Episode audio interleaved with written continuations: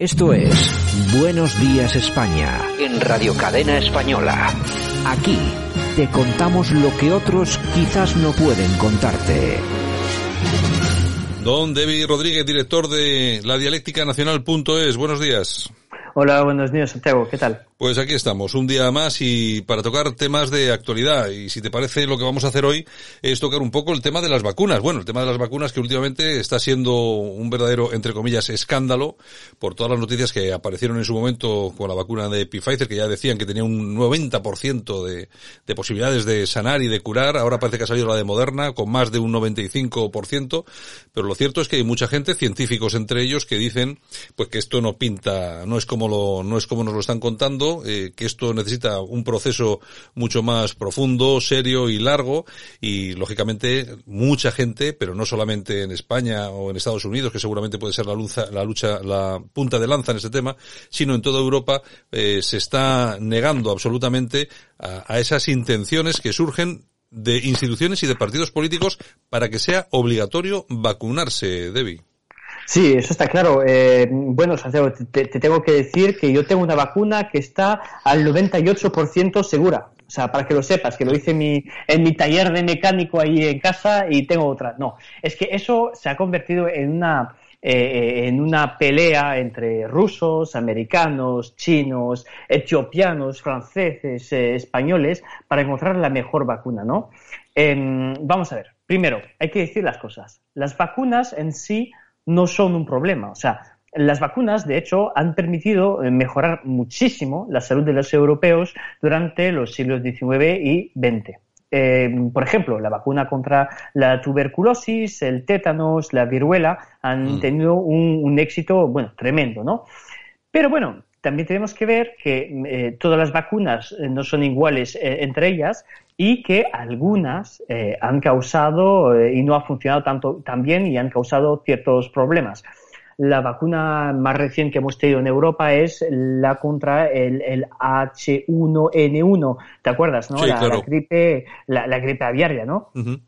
Eh, bueno, primero, eh, hablando de informes serios, de gente, de científicos, eh, o sea, no hablando desde nuestro punto de vista, sino de, de, de esta gente, ¿no?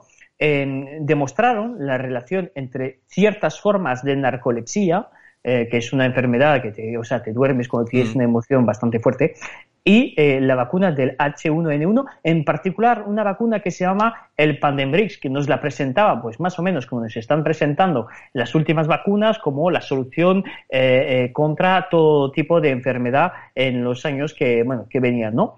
También demostraron problemas con la tiroide, ¿no? Para ciertas mujeres y con un síndrome que se llama el síndrome de Guillain-Barré, que es el síndrome que llamaron después SGB, eh, que, eh, bueno, pues daba ciertos problemas de parálisis, o sea, que no son problemas menores, eh, de parálisis sí. uh -huh. y de daño a las neuronas, ¿no? O sea, que hay que tener muchísimo cuidado. Hay vacunas que han demostrado su, su, eficacia y su eficiencia y otras que no. Claro, la diferencia cuál es? Es que cuando haces una vacuna en un año, no tienes la, la misma capacidad de, de, análisis, la misma capacidad de, eh, eh, bueno, pues de, de, de busca, de, de, confrontación también de las tesis, que cuando tienes una vacuna que, que, que se hizo durante 10 o 15 años, que claro. es más o menos, normalmente tardamos 10 años en hacer una vacuna eh, correcta, ¿no? Eso es, eh, o sea, la vacuna puede ser algo positivo, algo negativo, pero no es algo casual. Vamos a ver. En Europa eh, estamos apostando mucho, y el gobierno de España en particular, que compró 31 millones de dosis de una vacuna que viene del laboratorio AstraZeneca. ¿AstraZeneca qué es? Es un laboratorio que trabaja con la Universidad de Oxford, eh, una vacuna financiada por el, el gran, el, el, el formidable eh, Bill Gates, uh -huh. pero una vacuna que ha causado de momento graves problemas para algunos pacientes.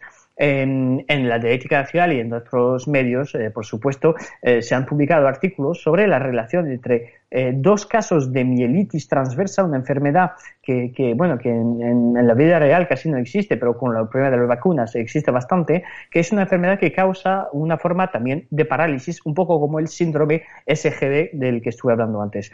Y hubo una relación entre la inoculación de la vacuna de AstraZeneca y eh, esa enfermedad. También hubo un caso de fallecimiento en Brasil de un paciente de esta vacuna eh, hace unas pocas semanas, ¿no? Entonces, claro, todas las vacunas no son malas, pero con esta hay que tener un poco de cuidado. Hombre, hay que tener también en cuenta las referencias de los de las grandes personalidades dentro de la, de la medicina que nos están avisando de que esto no está nada claro. en concreto, Margarita del Val, que es una de las virólogas más importantes de nuestro país, bueno, y de toda Europa, ha dicho eh, textualmente, estas vacunas no me convencen para nada. Y el problema no es solamente que no le convenza, es que hay seguramente instituciones y partidos políticos están a favor de que sea obligatorio vacunarse. Sí, claro. Eh, bueno, en España el, propio eh, ministro de Sanidad, el Salvador Illa, el, ¿cómo filósofo, el, filósofo. El filósofo, ¿no? Y, que es ministro del sepulturero, ¿no? Eh, no se sabe bien, está a favor, dice que de momento no está a favor de hacer la vacuna obligatoria, pero que se lo está pensando, porque si la gente no quiere vacunarse, pues a lo mejor habrá que hacerlo no en contra de la propia voluntad de la gente, ¿no? Eh, también hubo eh, algunas eh, palabras, algunas frases bastante raras de la propia Macarena Olona, ¿no? diputada de Vox, que dijo que a lo mejor podría ser necesario, si la circunstancia lo, exigía, hacer la vacuna obligatoria. Eso es un problema. ¿Por qué? Porque eh, normalmente en la concepción occidental de las cosas hay una distinción bastante clara entre la sociedad civil y el Estado. Y claro, es que el Estado en Europa eh, cada vez más está eh, metiendo la mano dentro de lo que es la, familia y, la, vamos a decir, la esfera privada, ¿no? claro, si estás comiendo en casa con seis o siete personas, o sea, con tu familia, puede venir ahora la Guardia Civil para controlar si estás con siete o con ocho o con diez. Claro, porque eso eh, puede causar un grave problema a nivel de eh, respeto de la normativa eh, autonómica y nacional sobre el número de personas que puedes tener en casa, ¿no? pero bien, vamos a ver, ¿en qué momento de la historia hemos tenido un Estado tan fuerte que puede permitirse entrar en tu casa en contra de tu propia voluntad? Eso es un problema. Em, claro, a nivel internacional hubo un intento de ley eh, impulsado, por ejemplo, en Dinamarca por la primer ministra de Dinamarca, eh, Mette Frederiksen, que intentó hacer la vacuna obligatoria. Claro, hubo una gran movilización por parte de la sociedad civil diciendo, no, nosotros queremos elegir, queremos tener voy a decir, el derecho a decidir sobre eh, si queremos vacunarnos o no. Claro, han tenido que retroceder. Pero en otros países donde la sociedad civil eh, no es tan fuerte, por ejemplo, como en China, pues hoy en día no puedes salir de país si no te has vacunado. Eso es un gran problema a nivel de libertades individuales. Bueno, eh, fíjate, en China, yo me imagino que aquí va a pasar algo muy parecido, sobre todo, y sobre todo teniendo en cuenta los riesgos que pueden traer esas vacunas. Nosotros, y yo creo que quiero que esto eh, ha quedado claro, y queda claro que nosotros no somos negacionistas de nada, pero lo que está claro es que con los datos sobre la mesa, uno no se puede fiar de lo que le están diciendo y sobre todo si atiende a personas, a personalidades dentro del mundo científico que están diciendo precisamente eso, que esto no funciona así. Y es lo que has dicho tú, que yo creo que es el dato más importante. No es posible que una vacuna esté en disposición de poder ser suministrada a la población civil en menos de un año cuando todas las grandes vacunas, incluso eh, las vacunas menos utilizadas, pero han tenido que llevar una serie de periodos de, de tiempo, de pruebas, primero en animales, luego en humanos, etcétera, etcétera, etcétera, de por lo menos 10 años, que es lo que tú decías, Debbie.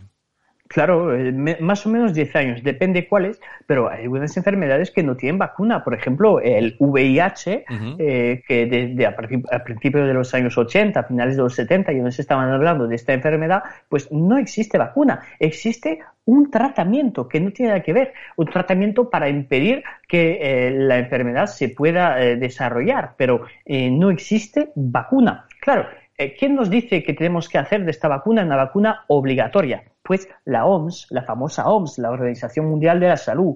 Eh, vamos a ver, eh, nosotros en la Ética Nacional hemos hecho un trabajo de, eh, buscar claramente quién era el principal financiamiento de esa organización. El principal financiamiento de esa organización es el propio Bill Gates, que estuve diciendo justo antes que la vacuna de AstraZeneca y Oxford está financiado por Bill Gates. Vamos a ver, hay un problema de eh, conflicto de interés, donde el que financia la vacuna es el que se lucra gracias a ella.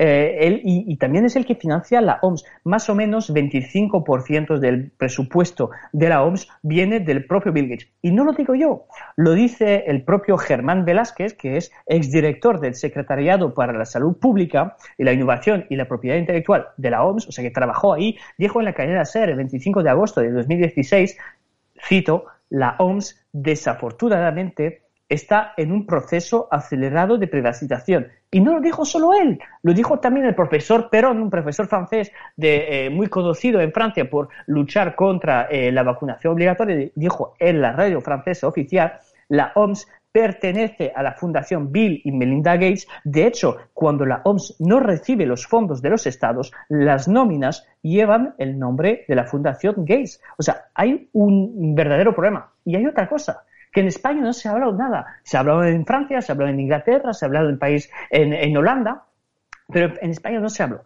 Eh, ¿Acaso no existe un tratamiento, en vez de tener una vacuna, un tratamiento contra eh, la enfermedad de la COVID-19? Pues en todo el mundo hay un debate. En todas las revistas científicas eh, existe este debate. En España no.